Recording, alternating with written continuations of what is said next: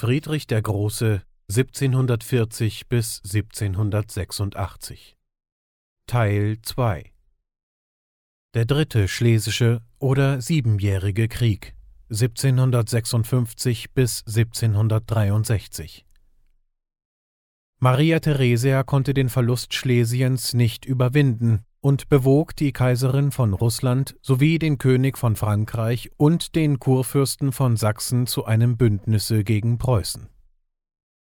Später traten noch Schweden und das Deutsche Reich den Feinden Friedrichs bei. Man verabredete eine völlige Teilung des preußischen Staates. Friedrich sollte nur Brandenburg behalten. Diesem gewaltigen Bunde gegenüber konnte der König nur auf die Unterstützung einiger norddeutscher Staaten Hannover, Braunschweig, Gotha, Hessen-Kassel, Schaumburg-Lippe rechnen. England, das in Nordamerika mit Frankreich wegen seiner Kolonien kämpfte, sagte ihm Hilfsgelder zu und versprach, durch seine Flotte die preußische Ostseeküste gegen Russen und Schweden zu schützen. Im Jahre 1757 wollten die Feinde gemeinsam über Preußen herfallen. Friedrich erhielt jedoch von dem Plane Kenntnis und beschloss, ihnen zuvorzukommen.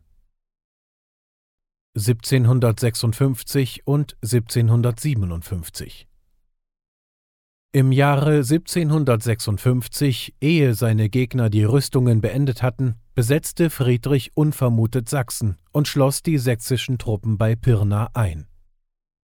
Dort mussten sie sich gefangen geben, nachdem das Heer, das ihnen Maria Theresia zur Hilfe sandte, von Friedrich bei Lowositz besiegt worden war. Das Kurfürstentum Sachsen wurde nun völlig in preußische Verwaltung genommen und musste Geld und Soldaten liefern. Im folgenden Jahre rückten die feindlichen Heere von allen Seiten gegen Preußen heran. Ihren Truppen, die fast 500.000 Mann betrugen, konnte der König kaum 200.000 Mann entgegenstellen. In dieser furchtbaren Lage schrieb er an seinen Minister Wenn ich das Unglück hätte, gefangen zu werden, verbiete ich, dass man auf meine Person die geringste Rücksicht nehme, man soll alsdann meinem Bruder Gehorsam leisten. Friedrich wendete sich zuerst gegen seine Hauptfeinde, die Österreicher. Sie hatten bei Prag eine fast uneinnehmbare Höhenstellung inne, die von den preußischen Truppen trotz größter Tapferkeit nicht erobert werden konnte. Da ergriff der greise Feldmarschall Graf Schwerin die Fahne eines weichenden Bataillons und führte das Fußvolk nochmals zum Sturme vor. Diesmal gelang der Angriff und ein herrlicher Sieg wurde erfochten aber er war teuer erkauft. Unter den Toten befand sich auch der tapfere Schwerin, seines Königs bester Feldherr. Als Friedrich darauf Prag belagerte, rückte ein zweites österreichisches Heer unter dem vorsichtigen General Daun zum Entsatze heran. Der König warf sich ihm entgegen und erlitt bei Kolin gegen den übermächtigen Gegner seine erste Niederlage. Die Folgen waren schwer. Die Feinde Friedrichs, bei denen die preußischen Truppen für unüberwindlich gegolten hatten, fassten frischen Mut. Die Russen schlugen die Truppen, die Ostpreußen verteidigten. General Winterfeld, Friedrichs vertrautester Freund, fiel in einer unglücklichen Schlacht gegen die Österreicher. Berlin wurde von feindlichen Streifscharen gebrandschatzt und die Franzosen rückten zusammen mit der deutschen Reichsarmee auf Magdeburg. Gegen sie ging Friedrich zuerst vor. Bei Rossbach, 5. November 1757, versuchten die mehrfach überlegenen Feinde die preußische Stellung zu umgehen, um Friedrich mit seinem ganzen Heere gefangen zu nehmen. Aber blitzschnell kam ihnen der König zuvor. Plötzlich donnerten die preußischen Kanonen gegen die Feinde, die sich noch im Marsche befanden, und Friedrichs jüngster Reiterführer, der erst 27-jährige Seidlitz, warf sich auf sie. Ehe noch das preußische Fußvolk recht zum Angriff kommen konnte, war die Schlacht schon entschieden. Franzosen und Reichstruppen befanden sich in wildester Flucht, 70 Geschütze waren erobert. Über diesen glänzenden Sieg erhob sich in ganz Deutschland großer Jubel. Friedrich wurde in zahlreichen Volksliedern als Deutschlands Held gefeiert, und selbst am kaiserlichen Hofe zu Wien empfand man Schadenfreude, dass die hochmütigen Franzosen die Schärfe der preußischen Waffen auch einmal kennengelernt hatten. Von der Zeit an übergab Friedrich die Führung des Feldzuges gegen die Franzosen seinem Schwager, dem Herzoge Ferdinand von Braunschweig. Dieser erwies sich als geschickter Feldherr und besiegte die Franzosen im Laufe des Krieges noch mehrmals. 1758 bei Krefeld, 1759 bei Minden. Inzwischen aber waren die Österreicher tief nach Schlesien eingedrungen und hatten die Festungen Schweidnitz und Breslau erobert. In Gewaltmärschen eilte Friedrich herbei und trat dem dreimal so starken Feinde, der das kleine preußische Heer spöttisch die Potsdamer Wachtparade nannte, am 5. Dezember 1757 bei Leuthen entgegen. Vor der Schlacht, von deren Ausgang das Schicksal Preußens abhing, versammelte Friedrich seine höheren Offiziere und richtete eine zündende Ansprache an sie.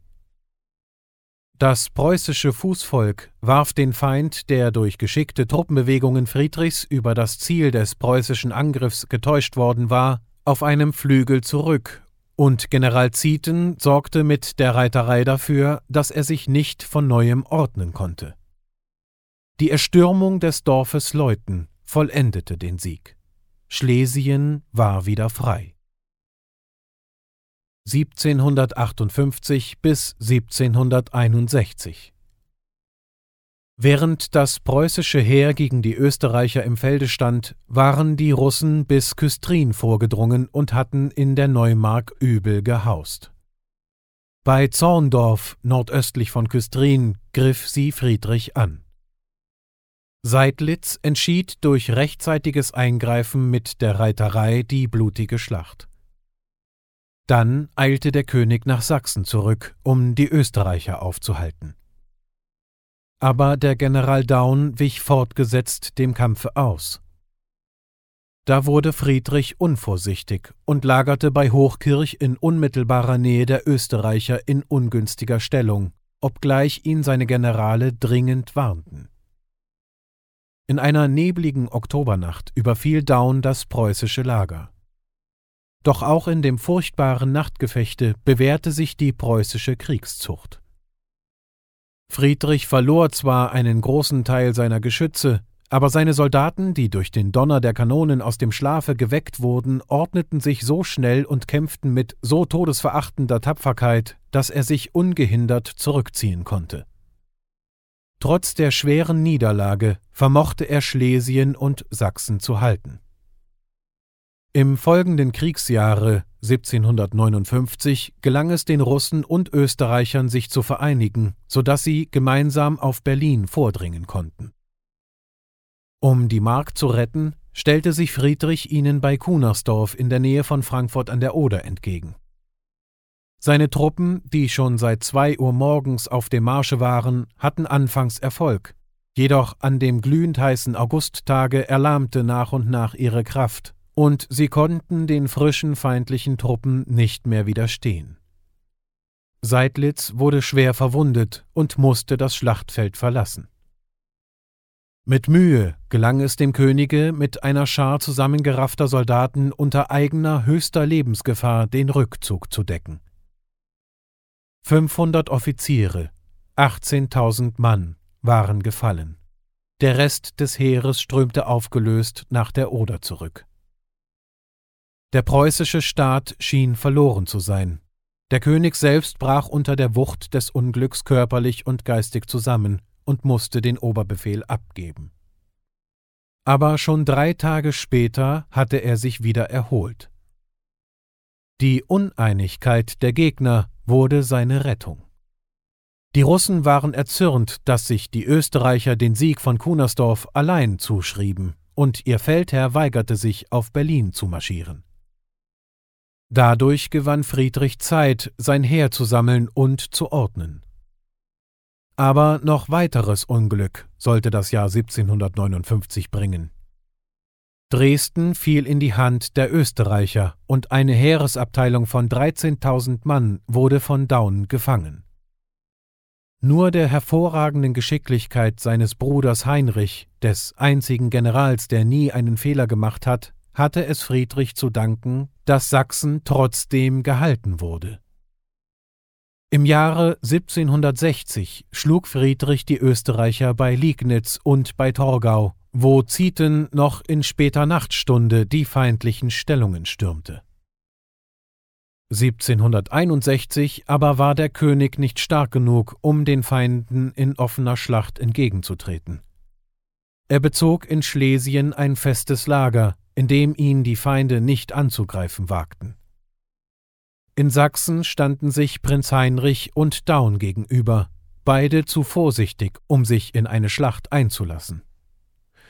Friedrichs Lage wurde immer düsterer. Die wichtige Festung Schweidnitz ging verloren. Kolberg wurde von den Russen erobert und zum ersten Male nahmen die feindlichen Truppen auf preußischem Boden ihre Winterquartiere 1761-62. Um das Unglück vollzumachen, trat England von dem Bündnisse mit Friedrich zurück. Preußen schien dem Untergange nahe zu sein. 1762 und 1763. Da trat unvermutet eine Wendung ein. Die Kaiserin Elisabeth von Russland starb. Ihr Nachfolger, ein Bewunderer Friedrichs, schloss nicht nur sofort Frieden mit dem Könige, sondern stellte sogar die russischen Truppen, die bisher gegen Friedrich gefochten hatten, unter dessen Befehl.